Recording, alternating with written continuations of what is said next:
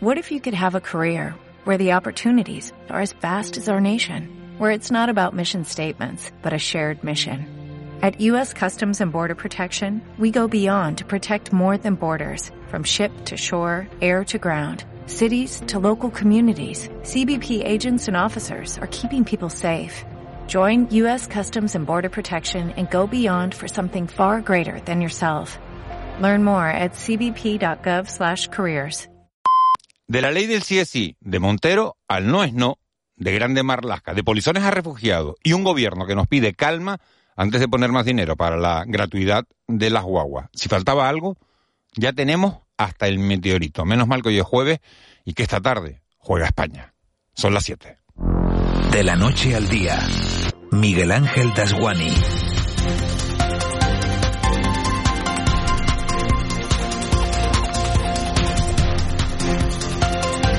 ¿Qué tal? Buenos días. Este jueves amanece con una buena noticia y es saber que los tres migrantes que llegaron a las islas en la mecha del timón de un petrolero que había zarpado de Nigeria no tendrán que volver a casa en el mismo barco en el que vinieron. La noticia de su devolución causó tanto revuelo como indignación y varias ONG se movilizaron solicitando una protección para la que ya se ha dado un primer paso. Al pedir asilo, dejan atrás su condición de polizones y hasta que no se sepa si se admite a trámite o no la solicitud, será imposible repatriarlos. Un primer movimiento para poder seguir avanzando. Esta buena noticia en las islas coincide con el no es no del ministro del Interior en el Congreso, porque Grande Marlasca volvió a negar por activa y por pasiva que en el multitudinario salto a la valla de Melilla se produjeran sucesos trágicos en suelo español. Su no es no, a pesar de las fotografías. En esa sesión de control al gobierno tuvimos el no es no de Marlasca y el debate del sí es sí de Montero. La ministra de Podemos se vino tan arriba que acabó pasándose cien pueblos al acusar al PP de promover en España la cultura de la violación. No es que la frase molestara a la bancada del Partido Popular, es que Pachi López, que es portavoz del PSOE, bajaba la mirada porque tampoco daba crédito. En medio de esta trifulca, Ana Oramas hacía su última pregunta en el Congreso y en esa intervención cuestionó a Pedro Sánchez por la participación de Canarias en las negociaciones con Marruecos. Sánchez le dijo que estuviera tranquila, que está todo en buenas manos, y el presidente aprovechó la ocasión para agradecerle su trabajo en Madrid en estos 15 años. Oramas no esperaba el gesto y menos aún el aplauso espontáneo del resto de parlamentarios, diputados de toda España que reconocieron su esfuerzo en defender a los canarios. De la noche al día, Miguel Ángel Dasguani. 7 y 2. Vamos con los titulares que marcan la crónica de este jueves 1 de diciembre. Caja 7 te ofrece los titulares del día.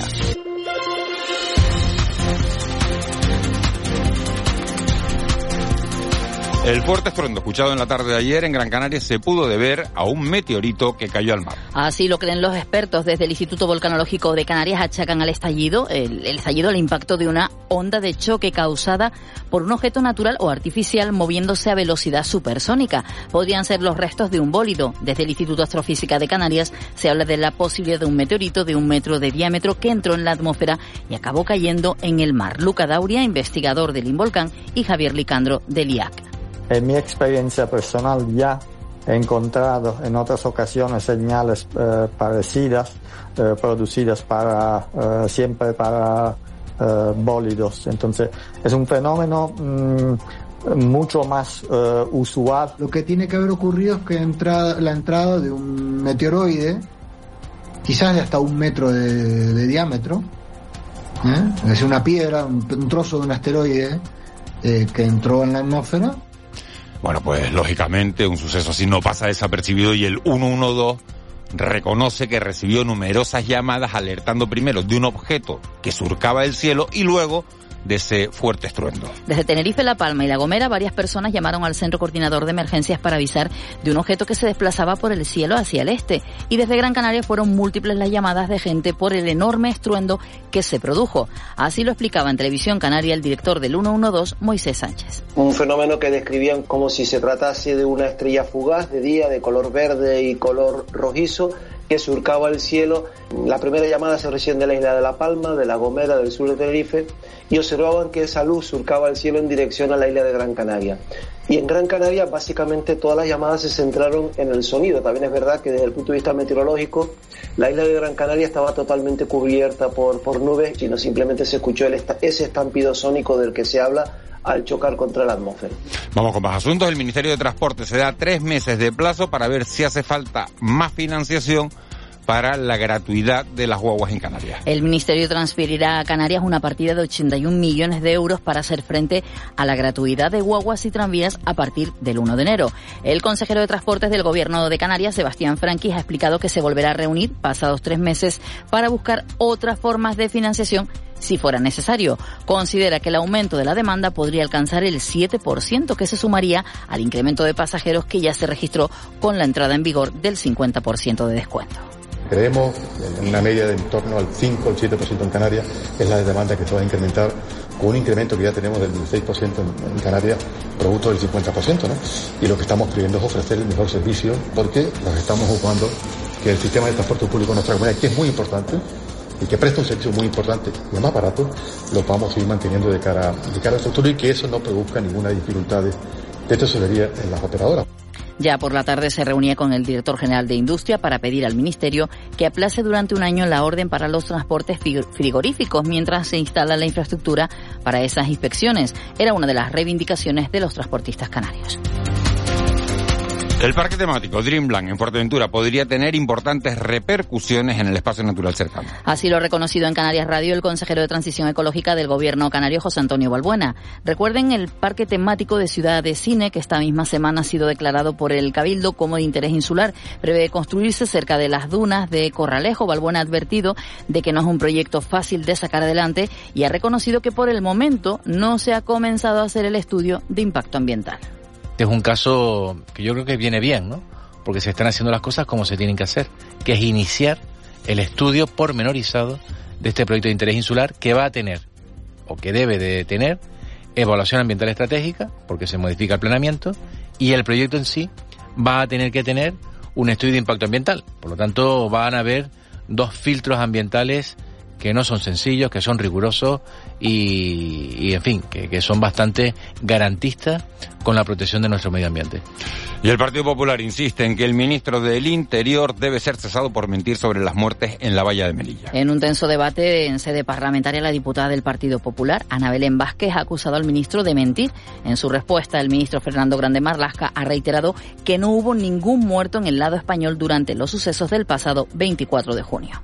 Usted es consciente que ha mentido a los españoles cuando dijo que no se produjeron víctimas mortales en España y ahora sabemos que al menos hubo un inmigrante muerto en territorio español. Señor Marlasca, mire esta foto publicada por el español, el señor Enrique Santiago y yo, y dónde estaban los cadáveres y dónde estaba la policía de Marruecos. No tuvimos que lamentar ningún hecho trágico, es decir, ninguna pérdida de vida humana en territorio nacional. Lo reitero. Lo dije y lo vuelvo a repetir. Estamos hablando de unos hechos trágicos que suceden fuera de nuestro país. Y los Reyes de España estarán hoy en Canarias, concretamente en Tenerife. Este mediodía entregarán las medallas de oro al mérito en las bellas artes que este año distinguen a creadores y entidades como el actor Javier Bardén, los cantantes Paloma San Basilio, Javier Guruchaga o Amaral, a la Fundación Martín Chirino y a la escritora Almudena Grandes, a título póstumo. También recibirán en audiencia a una representación de Activos, la Asociación de Apoyo a Personas con Discapacidad. Imagina que puedes aprovechar el sol de Canarias para generar tu propia energía verde, cuidando nuestro entorno y ahorrando en tu factura de la luz. La instalación de placas solares tiene muchas ventajas. En Caja 7 facilitamos y financiamos tu compromiso sostenible.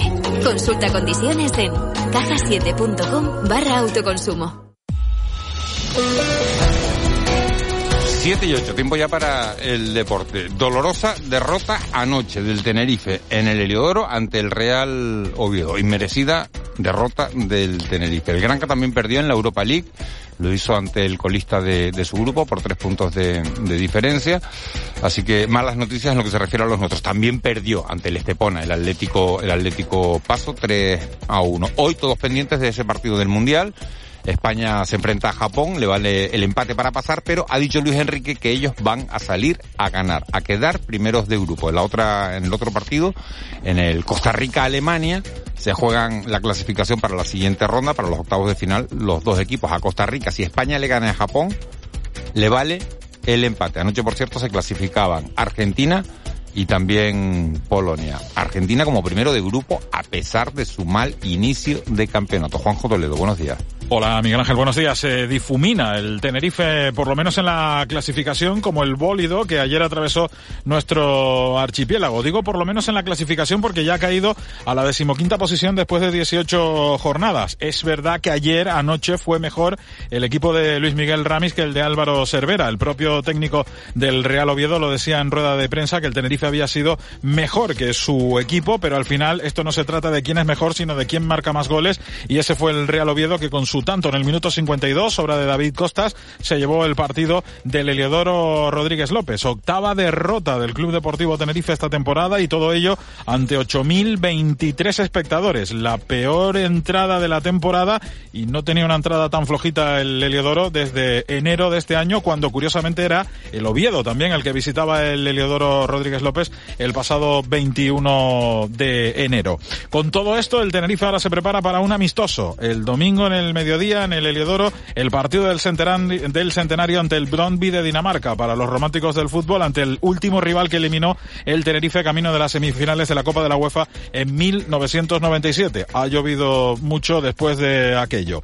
En la otra sera, en la amarilla, sigue la ilusión. Hoy hay rueda de prensa del técnico García Pimienta de cara al partido del sábado, el que les va a llevar al Molinón a las cinco y media de la tarde para medirse allí al cuadro Astur. Será la decimoctava jornada así para el conjunto amarillo. En el día después de la derrota del Atlético Paso en la segunda federación, se recuperaba en la tarde de ayer el partido aplazado en su día de la décima jornada y terminó con victoria andaluza. Estepona 3, Atlético Paso 1. En baloncesto cayó el Granca en Italia ante el Trento que no sabía lo que era ganar hasta la tarde de ayer. 75-72, victoria de los italianos sobre el equipo de Jaka Lakovic, un equipo, el Sebe Gran Canaria, que ahora tendrá que jugar en el torneo doméstico este próximo sábado en el Bilbao Arena ante los hombres de negro. Hablando también del resto del panorama polideportivo, ayer cayó el Rocasa Gran Canaria en la división de honor de balonmano visitando al aula Valladolid, 25-22 cayó el conjunto canario y perdió también en waterpolo en la división de honor el Club Natación Echeide. Las guayotas cayeron en tierras catalanas 12-6 ante San Feliu. 7 y 11. Edgar Cedrés, buenos días de nuevo. Buenos días, Miguel Ángel. ¿Qué tiempo nos espera este jueves? Esperamos un tiempo de cambios. Comienza hoy el invierno meteorológico y lo hará pues con algo de lluvia débil, sobre todo al final de la tarde en zonas del norte de las islas. De momento, hasta ahora, tenemos intervalos nubosos en cantidad variable tanto por el norte como por el sur. El ambiente pues más despejado lo tenemos en la isla de La Palma y también en zonas costeras del norte, algo poco habitual. En general solemos tener las nubes a esta hora de la mañana por el norte de las islas y no va a ser la tónica. Darán paso al sol a lo largo de las próximas horas, pero como decimos la nubosidad irá un aumento al final de la tarde cuando esas nubes nos pueden dejar algunas precipitaciones asociadas a los restos de un frente. Si se cumple la previsión, las más persistentes y puntualmente moderadas caerán antes de la medianoche en zonas de medianías del norte de la isla de La Palma, de La Gomera, del norte y nordeste de Tenerife, norte de Gran Canaria y también lloverá algo por el norte y el oeste de Fuerteventura, Lanzarote y en la isla de La Graciosa. El ambiente más soleado hoy en zonas costeras, temperaturas en general sin grandes cambios, tenemos valores bastante frescos a esta hora de la mañana medianías y cumbres. Hoy las máximas en la costa se moverán entre los 21 y puntualmente 23-24 grados y tenemos vientos de componente norte entre flojos y moderados. Al final de la tarde ese viento girará al noroeste, sobre todo en medianías y cumbres donde cobrará algo de intensidad. Y en cuanto al estado del mar, Todavía hay que extremar la precaución en costas abiertas al norte y oeste del Hierro, de La Palma, de Tenerife o por el oeste de Fuerteventura y Lanzarote porque llegan series de olas por mar de fondo del noroeste que todavía superan los dos metros de altura. Así esperamos que ya de cara a mañana pues mejore algo la situación del mar. Eso te iba a preguntar, Edgar, la previsión para el fin de semana que se prevé que nos anuncian una borrasca importante, eh, ¿cómo debemos prepararnos? Bueno, en principio mañana viernes las nubes y las lluvias van a ser las protagonistas, en general débiles por el norte de las islas.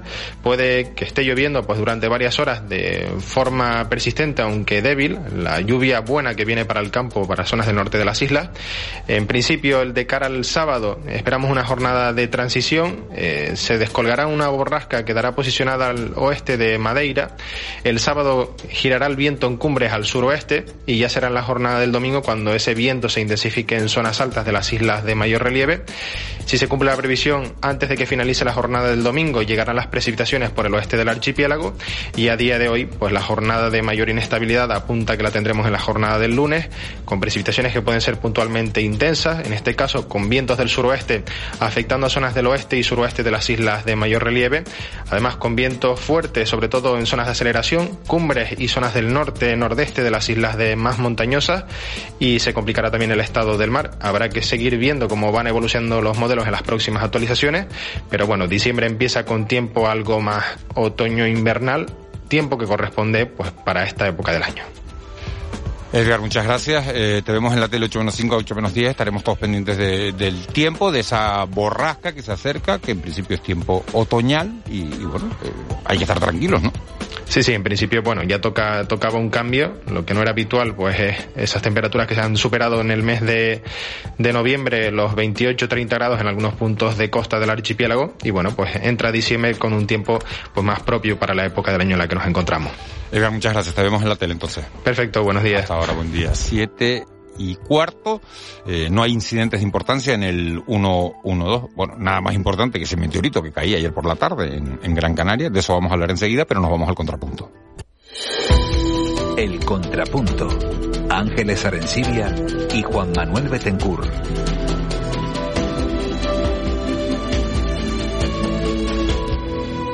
Siete y cuarto, Ángeles Arencibia, buenos días. Muy buenos días, Miguel Ángel. Juan Betancourt, buenos días. Hola, muy buenos días. Los dos estaban en Gran Canaria cuando ayer cayó el meteorito. ¿Ustedes oyeron algo?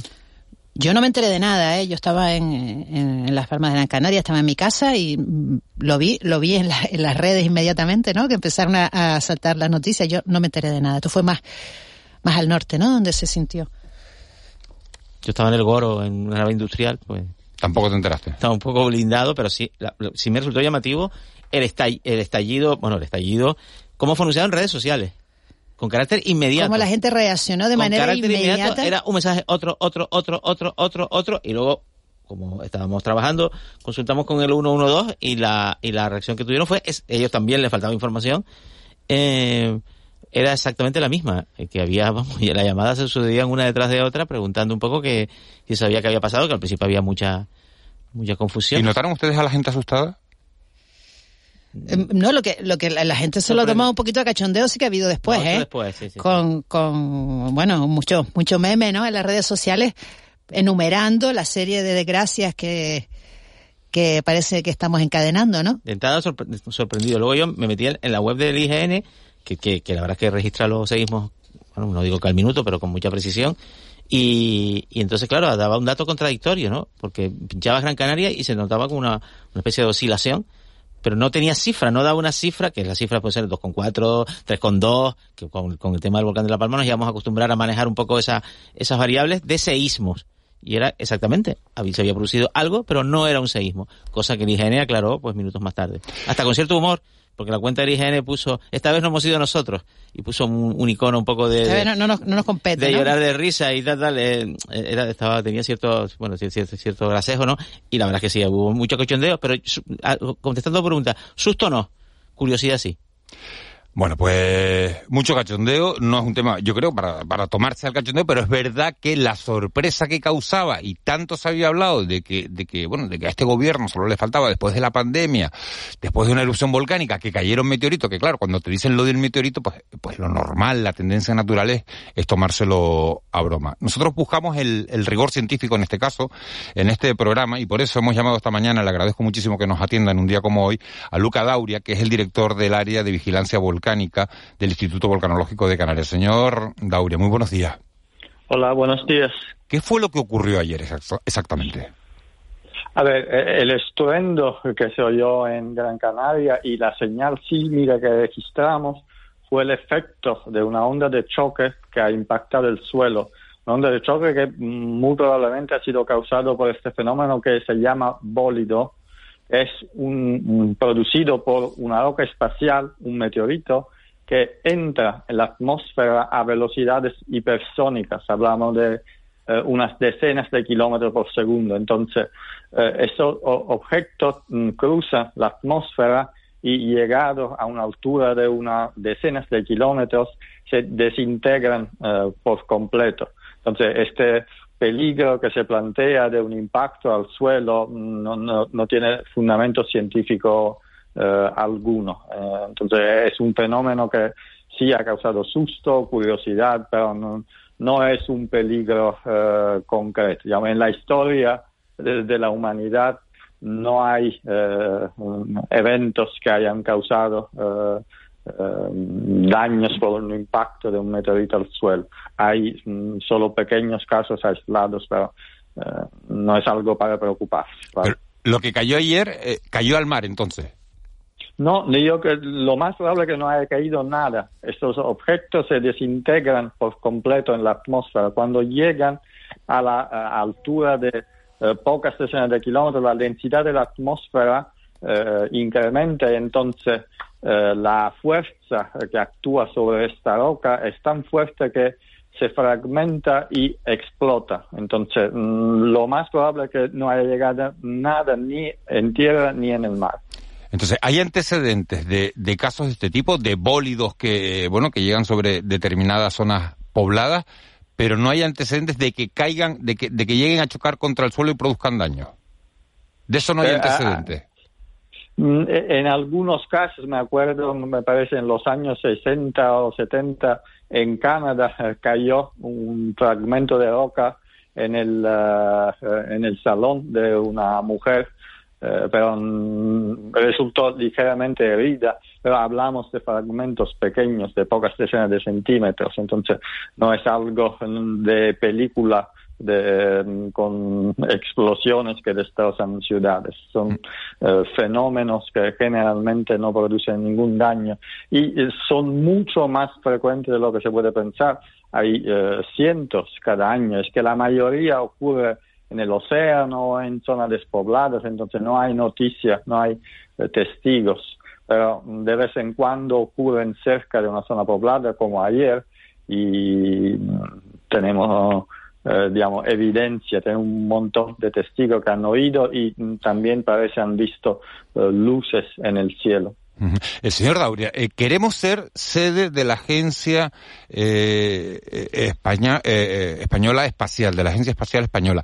Eh, ¿No se puede detectar este tipo de, de bólidos antes de, que se produzca el estruendo, antes de que, de que llegue a sobrevolar nuestras cabezas? ¿Es imposible detectarlos con, eh, de manera a ver, en algunos, eso, hablamos de objetos mm, relativamente pequeños, hablamos de rocas de eh, algunas decenas de centímetros, entonces hasta que no estén muy muy cerca de nuestro planeta eh, es difícil detectarlos.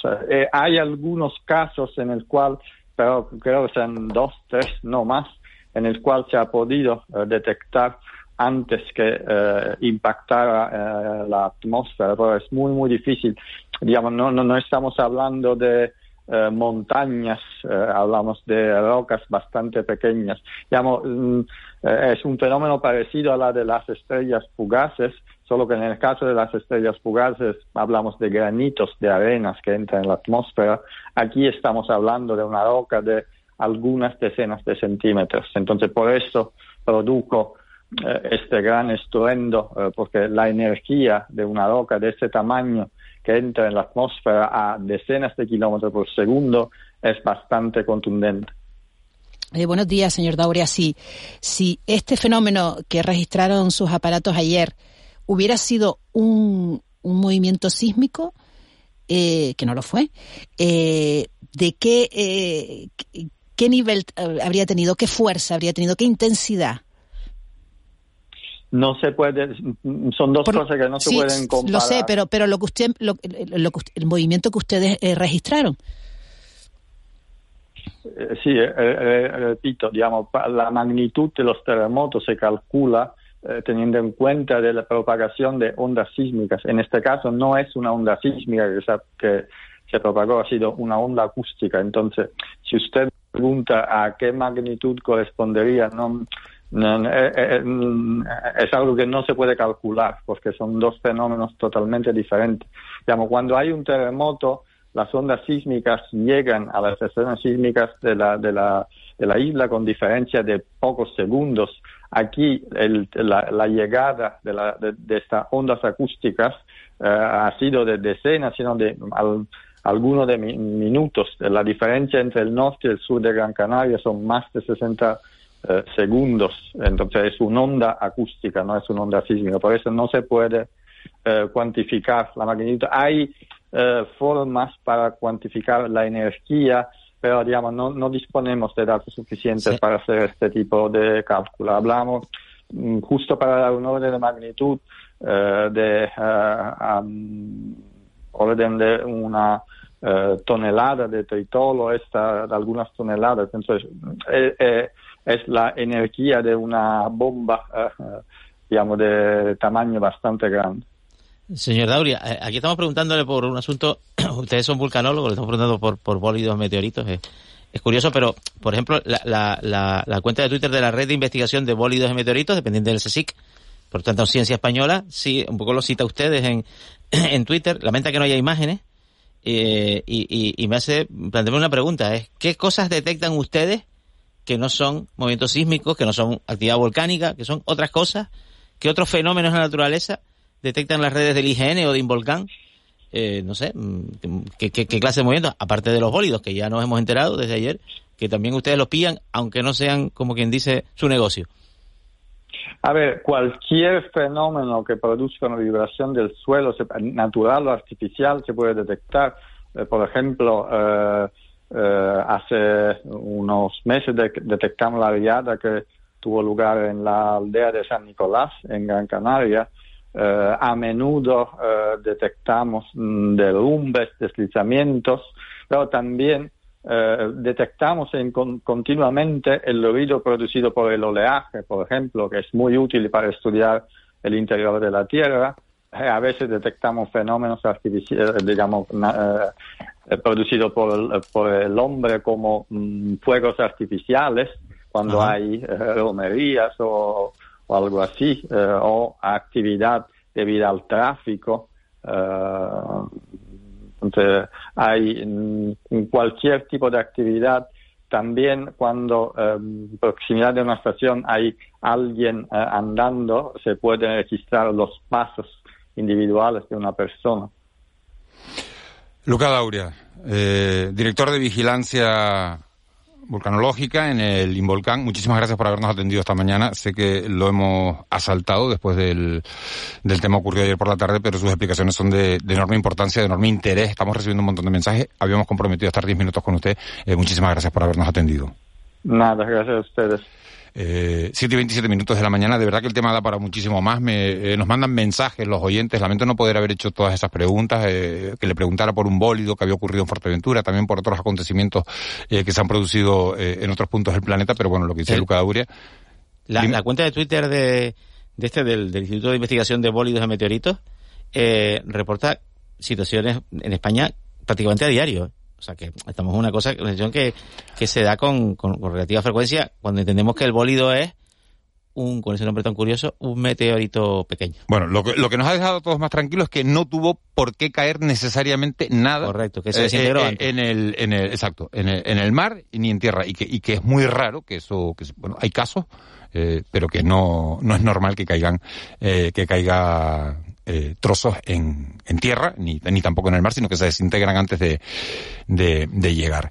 Vamos con otro asunto que, que, ha marcado la actualidad en las últimas horas. Fíjense, les contábamos la llegada de tres, de tres inmigrantes, de tres migrantes que, bueno, que, que sufrieron toda una odisea saliendo de lagos en Nigeria. Once días escondido en, en, la mecha del timón, se llama, y es esa cavidad que hay encima del timón de los barcos, en este caso de un petrolero enorme, gigantesco, ahí se escondieron un hueco en el que cabe malamente una persona, bueno, pues se escondieron eh, tres migrantes, eh, no se sabe si son senegaleses o nigerianos, tiene todo el sentido de que sean nigerianos porque el barco partía de, de lagos y e hicieron una travesía de 11 días sin agua, sin comida, eh, pendientes de que un golpe de mar los tirara al agua, bueno, y llegaron al puerto de la Luz de las Palmas. Eso se producía esta semana. En principio se dijo que eran polizones, que iban a ser tratados como tal, y que era el barco, el patrón, el capitán y el armador quienes se tenían que hacer cargo de su, de su situación. En 24 horas todo eso ha cambiado. Varias ONG se movilizaron, pidieron que a la subdelegación del gobierno que no fueran devueltos a sus países de, de origen, al puerto donde había zarpado el, el barco, y eso en principio se ha, se ha conseguido. Ayer hablábamos con Arcadio Díaz Tejera eh, sobre este asunto para que nos explicara la diferencia entre polizones y inmigrantes. Hoy tenemos comunicación con, con una persona, con eh, una abogada especializada en derechos humanos y extranjería con la que ya hemos hablado en otras ocasiones y yo le doy las gracias por estar con nosotros esta mañana. Es Loweila Mint El Mami. Señora El Mami, muy buenos días. Buenos días. Eh, ¿Cómo se produce ese cambio de que ayer por la mañana a esta hora estuviéramos hablando de polizones y ahora estemos hablando de, de personas que, bueno, pues que, que pueden recibir asistencia jurídica y que se pueden quedar en, en Canarias de momento mientras se tramita esa petición de asilo? Bueno, en primer lugar es importante saber que, que el tratamiento es exactamente el mismo, es decir, estamos hablando siempre de personas extranjeras que entran eh, a, costas de Canarias pues por determinadas circunstancias, pero sobre todo para mí la más esencial que es poniendo en riesgo su vida, ¿no? No ha cambiado la part esa particularidad, es decir, de que se trate de personas extranjeras que entran, en este caso, a través de vías que no establece la, la propia normativa de extranjería, y en este caso, cuando hablamos de polizones, nos referimos a aquellos extranjeros que se encuentran embarcados de una manera totalmente clandestina a bordo de, buques que atracan eh, en puertos españoles, ¿no? Eh, aquí, conforme a, a, una instrucción que hay, que es la que se adopta en materia del tratamiento que tienen que recibir las personas extranjeras que vengan de manera clandestina a bordo de buques, pues hay un protocolo, ¿no? Que tiene que respetar la subdelegación de gobierno, que tiene que respetar la Policía Nacional, que es la competente en esta materia porque ya se encuentran aquí en tierra, y después también con, con, la necesidad de que estamos hablando de personas que se, que se pueden someter incluso a, a tratos inhumanos o degradantes, ¿no? Las personas que ponen en riesgo su vida, que deciden eh, ponerse en un, en, un, en un barco, y no solo los que hemos visto, que esta imagen yo creo que nos ha interpelado a todas, a todas las personas, ¿no? Sino además muy acertado, como decía ayer eh, Arcadio, aquellas personas que también llegan a una embarcación que puede venir en unas condiciones iguales o peores, ¿no? Y que constantemente eh, tenemos que justificar su, su situación, ¿no? Que, que, que, se han puesto en riesgo su vida, independientemente de, de esa entrada irregular, que ya después tendrá un tratamiento también conforme a la normativa extranjería. Uh -huh. eh, en este caso, yo creo que esa imagen eh, no, nos escandaliza eh, como sociedad, como sociedad, en este caso canaria también, que, que residimos aquí y que tenemos un, un un, un, contacto directo con las personas que llegan arriesgando su vida del continente africano y también porque yo creo que, que vemos que, que, hay una realidad, que es que las personas quieren salir y el problema es que no tienen vías legales y seguras para hacerlo. Y esto empuja a que personas que vienen de Nigeria y que Amnistía Internacional ya lo ha dicho, donde hay grupos armados, donde hay una situación de conflicto y de inestabilidad política que lleva aparejada violaciones uh -huh. de derechos humanos, pues, pues tengan que hacerlo de esta manera, ¿no? Señora Elmami, una, una duda que me surge. ¿El procedimiento sí. de asilo cómo es en este caso? Si se trata de una, de una solicitud de, eh, en territorio, normalmente es un proceso más lento, pero si es en frontera, la decisión se toma en 48 horas. Eh, ¿Cómo es el proceso en este caso? Bueno, en, dentro de la, de la propia normativa española, en cuanto a la materia, en este caso de solicitud de protección internacional, se divide en dos procedimientos. Por un lado, los que ya se encuentran en territorio, eh, que es un procedimiento que tarda meses. Por eso, por eso le digo. De otro que están en puestos fronterizos, ¿vale? Que sería un procedimiento urgente y preferente. ¿Vale? Cuando se tratan de polizones extranjeros, de personas que se encuentran, y teniendo en cuenta que la responsabilidad recae sobre el buque, eh, se entiende que esa solicitud, si ellos manifestaran su deseo de entrar a España, por un lado, y por otro lado, de solicitar protección internacional en España, se da trámite de conformidad con, con la ley reguladora del derecho de asilo y es urgente, ¿vale? Los plazos son eh, mucho más rápidos. Eh, o sea que hay que, que tomar la decisión en 48 horas no en 48 horas. Realmente la normativa habla de, de, bueno, por un lado tenemos la directiva y por otro lado la ley reguladora del derecho de asilo y aquí hay que, hacer distinciones. Se tiene que dar un trámite urgente y la que la norma habla es de lo antes posible porque son personas que están en ese limbo entre la privación de libertad, como vemos en los centros de internamiento de extranjeros, en aeropuertos, que son puestos fronterizos, y en, y en buques en este caso, de personas polizones que entran. ¿Qué pasa? Que, todo esto lo coordina eh, las brigadas de extranjería y frontera a través de sus grupos de asilo. Generalmente estos procedimientos se hacen de una manera rápida y preferente, pero todo hay que cogerlo con pinzas porque depende de las circunstancias, del lugar y donde se halle. Si no se produce el desembarco de las personas, porque esto lo tiene que autorizar la subdelegación de gobierno, que es de quien depende, que es un poco la que también tiene que convocar a Cruz Roja o a otras organizaciones eh, que estime porque hay una necesidad médica humanitaria, en este caso a bordo, que esta es una clara, que yo creo que también nos ha interpelado a todos y también a la subdelegación de gobierno, pero recuerdo también que a Canarias eh, llegan polizones eh, durante todo el año, es decir, llegaron hace mucho también dos chicos saharauis que salieron desde los campamentos de refugiados de Tinduf, que pasaron eh, hasta Mauritania y llegaron en un buque de Ucrania, o sea, fijaros, y, se enteraron que llegaron a España porque se activó el teléfono o la red de, de uno de ellos, ¿no? Gracias y por suerte también a que solicitaron protección internacional, que entraban dentro del encaje de, de la ley reguladora del derecho de asilo y de esa directiva, pues pudieron eh, ser desembarcados en este caso y trasladados a, a un programa de atención humanitaria con la ONG Axeme a las Raíces en Tenerife. Señora Elmami, sí, bueno, dígame, si termine con esto. Sí, que esto permite que, que por un lado, eh, aquí hay que coger todo con pinzas, ¿por qué? Porque nosotros tenemos una instrucción, tenemos una normativa de extranjería y tenemos otra también de la ley reguladora del derecho a asilo. Pero hay que cogerlo con pinzas, ¿por qué? Porque todo dependerá también de la actuación que haga la subdelegación de gobierno y en este caso que ha sido promovida por distintas ONG para que se pueda producir ese desembarco. Es decir, es posible que la subdelegación de gobierno, que es la competente en este caso en relación al tratamiento que se haga de los polizones que entre, autorice o no el desembarco. En este caso lo ha autorizado y por lo tanto el tratamiento que se va a hacer de esa solicitud de protección internacional, que lo suyo es que sea en una derivación a un programa de atención humanitaria, o bien con Cruz Roja o con CEAR o con Cruz Blanca o con cualquier otra entidad que esté en Gran Canaria trabajando eh, con estos programas de atención humanitaria. Eh, señor Albami, eh, dos cuestiones casi para terminar. Una, si no llegan a pedir asilo, ¿estarían devueltos Dos, en mm. caso de que no les admitan a trámite la solicitud de asilo, y le aporto un dato, el 85% de las solicitudes de asilo de nigerianos han sido rechazadas, ¿qué pasaría con ellos? Vale, hay que, por eso digo que todo esto hay que cogerlo con pizzas porque nos falta mucha información y muchos datos, muchos datos. Me consta que ayer ellos ya han formalizado su solicitud de, por un lado, de entrar y por otro lado, de protección internacional, porque es decir, ellos pueden solicitar únicamente protección internacional o pueden solicitar entrar y no solicitar protección internacional, que eso también suele pasar. En cualquiera de los casos, eh, atendiendo a esta instrucción de la Dirección General, lo que se tiene que hacer es otorgarle asistencia letrada de conformidad con la ley orgánica que regula los derechos y libertades de los extranjeros, ese artículo 22 que dice que cualquier persona que esté incursa en un procedimiento de devolución, de expulsión o de retorno tiene derecho a que se le, se le dé asistencia letrada si no la designa de manera particular. Por lo tanto, tanto si ellos llegan a solicitar protección internacional como si solicitan únicamente entrar eh, dentro del territorio español, porque recordemos que dentro del buque no están en territorio español, eh, se le tiene que designar un abogado, ¿vale? Y después, por otro lado, una cosa es que ellos vayan a formalizar solicitud de protección internacional dentro de este espacio o dentro del puerto, que esto se suele producir, es decir,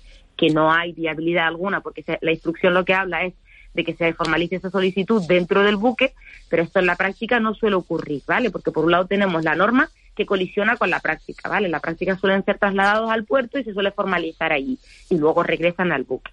En este caso, como se ha autorizado su desembarco, ya la solicitud la van a realizar directamente en, en, el, en el programa de atención humanitaria en el que estén, con la entidad o con la ONG en la que estén no tienen por qué concederle el estatuto de refugiado, pero sí que puede ser eh, una admisión a trámite teniendo en cuenta la situación que se vive en Nigeria y teniendo en cuenta eh, el drama humanitario al que ellos han sido expuestos durante 11 días, ¿no?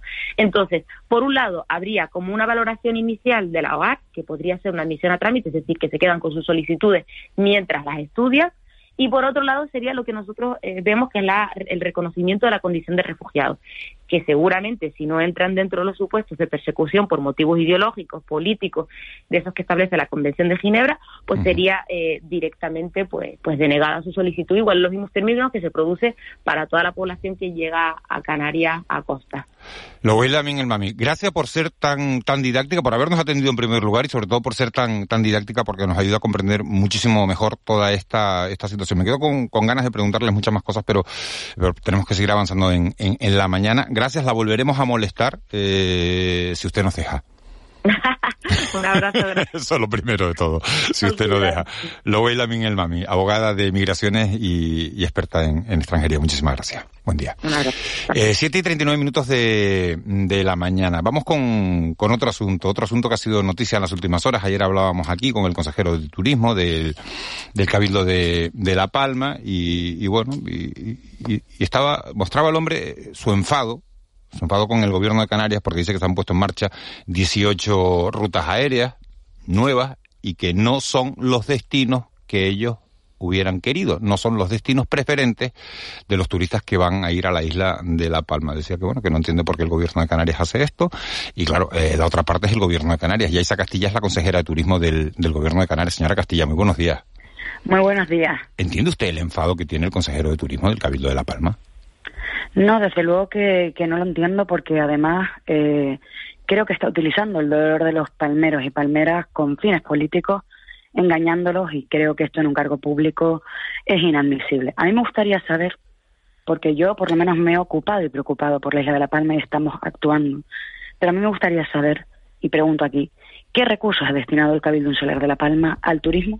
En especial, tanto que se queja a recuperar la conectividad, que ha hecho el consejero de Turismo de La Palma durante todo este tiempo para recuperar la, conectividad con la isla de La Palma, como hacen también el resto de consejeros de los otros cabildos. Me planteo esto porque desde luego que no tengo ninguna noticia. Lo que sí les puedo decir es lo que hemos hecho desde la Consejería de Turismo para intentar reactivar la conectividad aérea. Inicialmente anunciamos un programa de incentivos a la conectividad, como habíamos hecho en 2021 para el conjunto de las islas. Esto estaba amparado por un marco jurídico del COVID de Europa que cerró en junio de este año y que se preveía que se iba a prorrogar y finalmente no se prorrogó. Por lo tanto, como bien saben, las ayudas de Estado, las subvenciones a las aerolíneas están prohibidas, no solo en España, en Francia, en Alemania, en Italia, y no nos hemos quedado parados. Cuando vimos que existía una imposibilidad jurídica de atender la conectividad de esa manera, como inicialmente pensábamos que podía ser, buscamos una solución y la única vía que encontramos fue la del Fondo de Desarrollo de Vuelos, que tiene un respaldo europeo y sacamos una convocatoria en exclusiva para la isla de La Palma, que podríamos haberlo hecho con carácter regional. No queríamos reforzar el esfuerzo hacia la isla de La Palma, 18 nuevas rutas la creación, rutas muy estudiadas por los mayores expertos de conectividad de turismo de Islas Canarias, que son los que no han permitido aumentar la conectividad de las Islas Canarias desde el año 2019 hasta ahora el 2022 lo que ustedes han visto de programación. Son ellos los que también han seleccionado las rutas, por lo tanto no estamos trabajando sobre datos y equipos que no controlan el ecosistema turístico y de conectividad y aportaremos hasta 200.000 euros por cada trayecto de nueva creación para, y además para ayudar y acompañar a esas ventas cerraremos acuerdos de co-marketing con esas compañías aéreas que se presenten a las mismas. Y seguiremos, por supuesto, trabajando en la promoción para que la isla bonita recupere la actividad turística como se merece. Por lo tanto, yo creo que está más que acreditado el trabajo de la comunidad autónoma y creo que ya es hora, ya es hora de que la isla de La Palma y sus responsables públicos se pongan a trabajar a favor del turismo de la isla de La Palma y no miren tanto en buscar culpables ante una ausencia que se han pegado durante todo este tiempo en el ámbito del turismo. Eh, consejera, buenos días. Usted, Buenos días. Usted se defiende un poco al ataque, si me permite un poco la valoración. Eh, pero no, no me defiendo, vamos, no me defiendo al ataque. Eh, estoy hablando de datos objetivos que se hacen del turismo de Islas Canarias. Es que a mi consejero de turismo de La Palma, cuando habla, y en especial cuando habla todo el equipo de Promotur, no da ni un solo dato objetivo. Tampoco me dice lo que nos dice lo que él ha hecho. es decir, solo mira para el gobierno regional y el gobierno central. yo, le estoy respondiendo sobre mi responsabilidad y sobre lo que he hecho para la isla de La Palma y lo que seguirá haciendo con independencia de su consejero. Quiero hacer una pregunta que tiene que ver un poco con las expectativas, ¿no? El Fondo de Desarrollo de Vuelos solo puede subvencionar o ayudar dar ayudas públicas a nuevas rutas. Por eso la ruta no es la de Düsseldorf, sino es la de Praga, por decirlo de una manera, ¿no? Pero se generó una expectativa de que la conectividad de La Palma con sus mercados naturales, que están básicamente en Alemania, en rutas que ya existían, se iba a, financiar. Y esto legalmente no es posible, como usted ha explicado. No, el problema no está en, en haber generado una expectativa porque era imposible de cumplir, simplemente porque es que no puede subvencionar una ruta que ya existe, tiene que subvencionar una nueva. Y es verdad que para el Cabildo de La Palma, para su área de turismo, es mejor un destino alemán que uno checo, porque este está maduro y el otro está por ver. Pero vamos a ver, o sea, una expectativa inicialmente que se generó en base a un marco legal que era admisible, ¿no? Cuando lo comentamos en el inicio del 2022. Y ahí todos estábamos de acuerdo. Se cerró ese marco que pensábamos que se iba a prorrogar. También podríamos habernos quedado parados y decir, miren, pues no hacemos nada porque no tenemos marco legal. Yo me niego como Canaria a dejar a la isla de La Palma votada. Y me niego sobre todo a dejar de trabajar por la isla de La Palma. Y buscamos una opción. Y por tanto, lo que hicimos fue con capitales europeas. Y las mejores capitales europeas posibles. Es más, el otro día estuvimos hablando con el CEO de Ryanair y nos dijo que la peor ruta que habían tenido Ryanair era la de Bérgamo La Palma en toda la historia de la compañía. Eso por ponerles un dato. Por lo tanto, tenemos también que superar esa situación. Y lo hemos hecho con las bases legales que podemos. Y lo hemos hecho de la mejor manera, con las mejores capitales de, de Europa que se podían realizar y darle esa solución. También, por otro lado, les digo que hablando con los distintos CEOs de las compañías aéreas, lo que nos trasladan es que el problema es que hay una falta de demanda porque desgraciadamente existe también una falta de oferta alojativa por las 5.000 plazas paradas por como consecuencia del volcán en la isla de La Palma. ¿Por qué Ryanair se va de La Palma, consejera? ¿Perdón? Ya que, ha citado, ya que ha citado usted esa compañía, ¿por qué Ryanair se va de La Palma? Porque se va bueno, porque sus rutas a priori no son rentables por lo que les estoy diciendo. Es decir, faltan plazas alojativas, hay 5.000 plazas alojativas menos. Por tanto, no existe la rentabilidad de la ruta. He preguntado específicamente a todos los CEOs de las aerolíneas que operan con la isla de La Palma específicamente si estos incentivos que inicialmente estaban pues eh, confirmados de esta manera realmente les hubiera resultado rentable para operar con la isla de La Palma y la respuesta rotunda ha sido que no porque no les resultaba rentable, porque no había una demanda, desgraciadamente. Y además nosotros lo que estamos haciendo en paralelo a todos estos incentivos a la conectividad es no parar en la promoción nacional e internacional de la Isla Bonita, precisamente para que cuando todo esto se regularice, pues por lo menos, por lo menos no, para que esos asientos vengan llenos. Y claro, existe una, es como una espiral, ¿no? Es como una, quien se, eh, vamos, eh, no existe programación de vuelos porque no existe eh, oferta alojativa y por tanto no existe demanda. Tenemos que entonces, pues bueno, intentar hacer lo máximo posible dentro de las circunstancias que tengo ahora mismo. Y claro, desgraciadamente las circunstancias del volcán y medioambientales no lo permiten, pero desde luego que desde la Consejería de Turismo hemos estado trabajando desde el minuto uno, incluso antes de que erosionara el volcán. Eh, buenos días, consejera. Eh, participa usted hoy en, la primera convención de islas turísticas europeas en, en San Bartolomé de Tirajana. Hay representantes de la Unión Europea, de la Organización Mundial de Turismo y de otras islas, eh, bueno, lógicamente de las otras islas turísticas europeas. ¿Qué propone Canarias en esta convención y qué espera eh, sacar de esta convención? ¿Qué espera que, sea el, resultado? Sí, la verdad que hoy estamos ante una convención muy importante porque tenemos muchos en común las islas turísticas europeas. Hemos estado ante una crisis 2028, también la, la, perdón, las 2008, las 2020, que aún dura.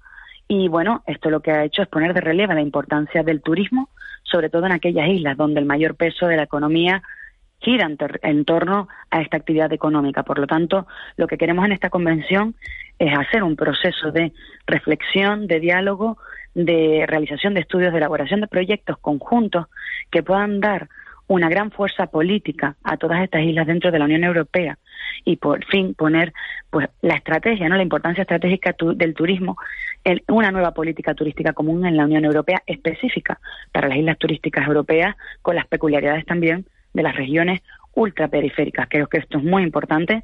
Se ha puesto de manifiesto durante esta crisis pues el impacto que puede tener eh, las mismas en nuestras economías y en nuestras sociedades y todo esto tenemos que hacerlo, en este caso, de la mano de los Estados miembros con el sector turístico, por supuesto, en consonancia con el Pacto Verde, con la Agencia Digital y con los Objetivos de Desarrollo Sostenible. Eh, ¿Y esta política eh, común turística eh, tiene relación con la Agencia Europea de Turismo que, espera que tenga su sede en Canarias? ¿Puede ser esto un, bueno, un, paso, ¿no? una avanzadilla? Por supuesto, lo que pretendemos también es iniciar ese paso de dar dando pasos, apoyar esa candidatura, ¿no? Eh, con datos objetivos, con acciones, que es lo que al final ¿Se va a proponer pues en esta convención? O sea, se va a sacar esto. Bueno, no es que se vaya a proponer, Canarias se ha propuesto y bueno, ya veremos si el resto de las regiones que acuden pues lo proponen. Muchas de ellas también son ultraperiféricas y han dado su apoyo al presidente Ángel Víctor cuando ha, acogido la presidencia de las regiones ultraperiféricas. Y lo que pretendemos también es que sea pues un elemento ¿no? de más objetivo para acreditar que Islas Canarias toma el liderazgo en esta iniciativa de políticas turísticas comunes, de que se tiene que hablar de turismo y sé que tiene que hablar de las islas turísticas y de Canarias y del resto en la Unión Europea antes de tomar decisiones que afectan indudablemente a nuestra economía y a nuestra sociedad. Y una de ellas también es pues el establecimiento de la Agencia Europea del Turismo, que no vendría nada mal, es decir, que sería estupendo y sería también un reconocimiento por parte de Europa al liderazgo que tiene Canarias en materia turística. Yaisa Castilla, consejera de Turismo del Gobierno de Canarias. Muchísimas gracias por habernos atendido esta mañana. Muchísimas gracias, buen día. Buen día. Siete y cuarenta y nueve minutos de, de, la mañana. Fíjense, hemos estado hablando con la consejera sobre esas rutas de, de la isla de, de, La Palma y vamos a permanecer un instante en, en la isla bonita, en la isla de, La Palma, porque ayer el municipio más castigado por el volcán de, Cumbre Vieja, estamos hablando de, los llanos de Aridane, su ayuntamiento, aprobaba el presupuesto del próximo año, el presupuesto de 2023. Un presupuesto que asciende, que roza los 25 millones de euros, 24 millones 352 mil euros exactamente, con, con un presupuesto que queremos preguntarle a su alcaldesa hacia qué va a ir dirigido, porque entendemos que, que siendo el municipio más castigado por el volcán, habrá que, habrá que priorizarlo las inversiones para, para tratar de recuperarlo. Noelia García es la alcaldesa de los Llanos Heridanes. Señora García, alcaldesa, muy buenos días. Hola, muy buenos días. 24 millones 300 mil euros, ¿a qué va a destinar ese dinero? Bueno, pues ese presupuesto obviamente tiene un fin único que es garantizar la calidad de vida de las personas, dirigido básicamente a las personas, pero también con un hándicap por delante importante, con menos recursos que el año pasado por la caída de ingresos, no solo del IBI, sino de toda la actividad económica del municipio. Tenemos la obligación de seguir prestando esos servicios, que no se pierdan servicios en el municipio y a la vez dinamizar el municipio para que continúe en esa senda de ser un referente no solo a nivel insular, sino también regional en el ámbito comercial y también eh, cultural, por ejemplo.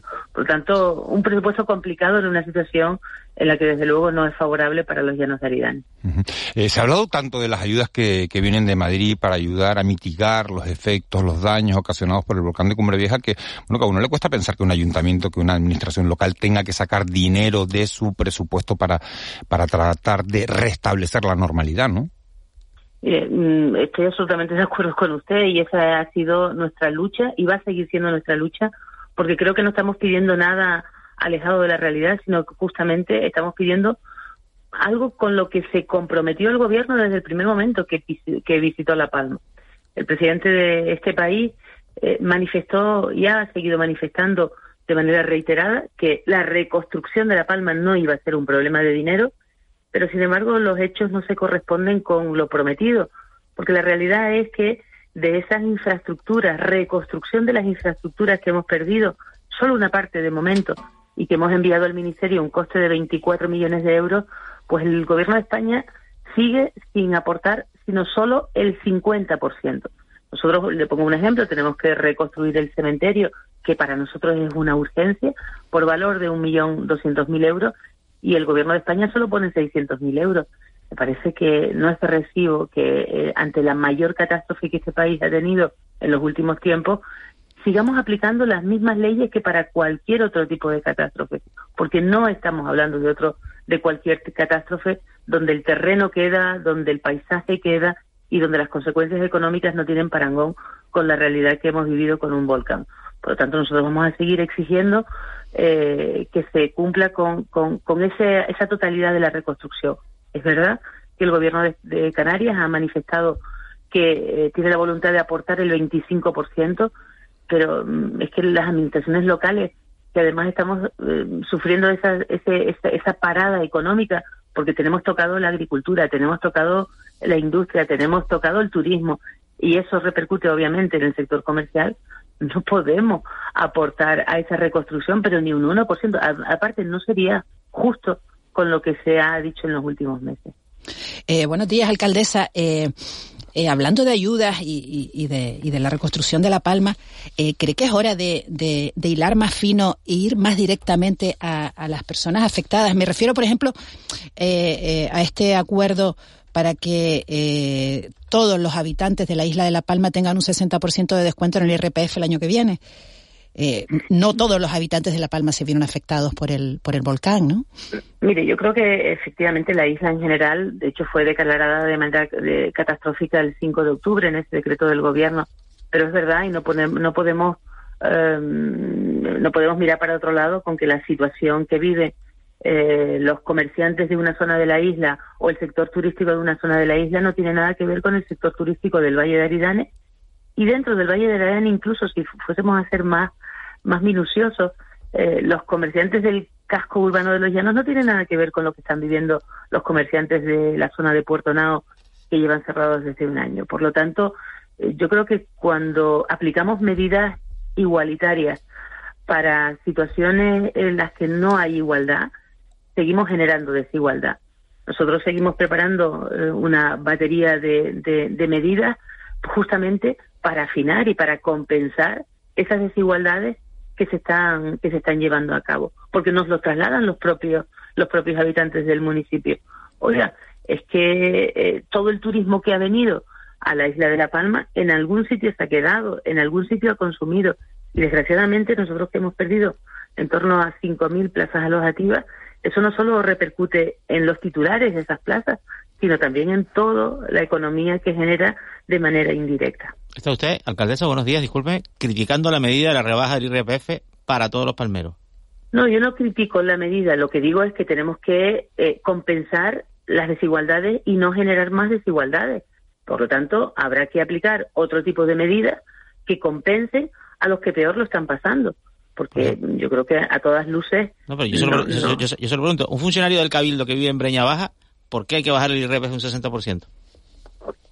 Bueno, por, por, por, por, múltiples, por múltiples circunstancias, porque a lo mejor mm, ese, ese funcionario del Cabildo tiene eh, otras actividades que, que le, le, perjudican. No cabe duda que la isla de La Palma en general ha sufrido un parón, sin lugar a dudas, no tengo la menor duda.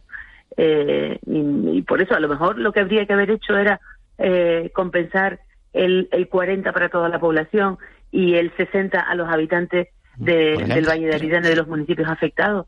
Yo lo que estoy diciendo es que eh, aplicando una medida igualitaria para todo el mundo se genera más desigualdad porque no se parte de una situación similar. Y, me, y, me, y, la verdad es que la, que la circunstancia, como digo, que viven los hosteleros de la zona de Puerto Nao, es que no, no, no tiene nada que ver con lo que están viviendo eh, los hosteleros de, por ejemplo, los Cancajos. Por lo tanto, mm, eh, bienvenida, sí, todo lo que sea y todo lo bueno que venga para la isla de La Palma, yo no puedo criticarlo, no, no, no tendría sentido, pero desde luego sí tengo la obligación y la responsabilidad de defender a aquellos que peor lo están pasando, porque creo que ese, eh, porque es injusto. Eh, alcaldesa, mmm, ahí eh, todos apoyamos, por supuesto, la reivindicación justa de, de, los, de los afectados por el volcán, pero hay una situación muy concreta, que es que hay personas de La Palma que se han beneficiado del volcán vendiendo más caros, más caras parcelas afectados por el volcán, lo cual es un poco palmeros aprovechándose de palmeros. ¿Por qué hay tan poca autocrítica sobre este asunto en la isla? Pues mire, yo no sé si hay autocrítica, pero yo creo que ha habido mucha autocrítica. Eh, esta misma semana teníamos una reunión de Revivir el Valle y lo poníamos de manifiesto, no solo con, con la venta de parcelas, eh, sino también con la subida de los alquileres.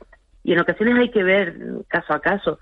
O sea, si yo tenía un, un, un apartamento alquilado a 400 euros yo he perdido mi finca, he perdido mi casa y estoy viviendo en otra casa eh, y en lugar de cobrar 400 puedo cobrar 600, pues lo puedo llegar a entender. Pero si, porque además es mi único, va a ser mi único modo de vida, pero si eh, la circunstancia es que yo de 400 paso a cobrar 1000 euros a un damnificado y mi situación no ha cambiado, oye, pues, pues, pues es difícil de entender. Eh, por eso digo, no solo con el coste de las parcelas, sino también con los propios alquileres. Y en ese sentido, desde siempre se ha pedido medidas que regulen este tipo de situaciones que son difíciles de aplicar. Desde luego, las administraciones locales no, y en el Congreso de los Diputados hemos visto los problemas que han habido cuando se ha intentado regular esos alquileres. Y, y, la compensación que el Gobierno ha hecho, de Canarias ha hecho, para los alquileres, lo que ha hecho es que yo creo que eh, algunos propietarios han dicho, bueno, como el Gobierno de Canarias da 500 euros, pues solo van a tener que pagar otros 500, pero que estamos hablando de 800.000 euros por un alquiler en los llanos de Aridane, que ni en la Gran Vía. Dicho esto, también es, es, importante decir que eh, a veces solo vemos lo malo, pero yo que he tenido que ir a las notarías por las segregaciones a, de vía pública al ayuntamiento y por eh, em, eh, justamente de esas parcelas, he visto también muchas transacciones y muchos, muchas ventas a precios razonables donde los propietarios han entendido que, eh, que, que, debían vender a precios razonables justamente para ayudar a los damnificados. Noelia García, alcaldesa de, de los Llanos de Aridane. Muchísimas gracias por habernos atendido esta mañana. Muchísimas gracias a ustedes. Buen día. Buen día. Siete y 59 minutos de, de la mañana de este primer día de diciembre, jueves 1 de diciembre. Ya lo saben, juega España en el Mundial, será a las 7 de la tarde. Nosotros seguimos avanzando en la actualidad del día. Saben ustedes que tienen un teléfono para ponerse en contacto con nosotros. Ese teléfono es el 616 486 754 616 486-754. A partir de ahí, de ese teléfono nos pueden mandar mensajes de WhatsApp para trasladarle preguntas a nuestros invitados o bien para comentarnos cualquier noticia, cualquier aspecto eh, que consideren de, de interés. Vamos con el boletín de las 8 y seguimos con la actualidad del día.